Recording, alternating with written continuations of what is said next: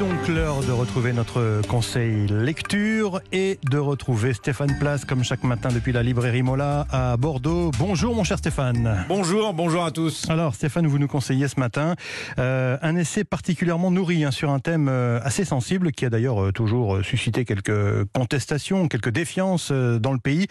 C'est l'histoire des élites françaises qui est l'objet de, de l'ouvrage donc de- que- dont vous nous recommandez la lecture ce matin.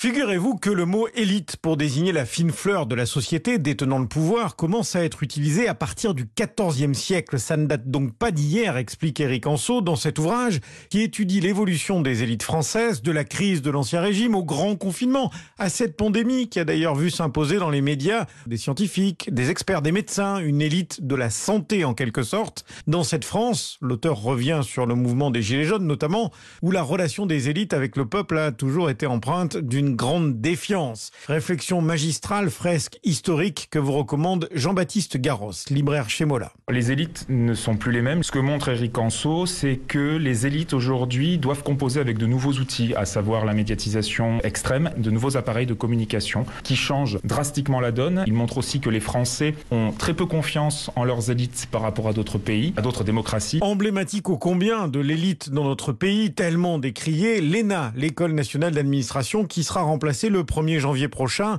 par un Institut national du service public. Dans son livre, Éric Anceau, et c'est un passage très intéressant, revient bien entendu sur la création de l'ENA à la Libération. De Gaulle, euh, très peu des membres de l'élite ont traversé la Manche pour le rejoindre. On citera euh, Olivier euh, Lapille, parlementaire socialiste, René Cassin, le grand universitaire.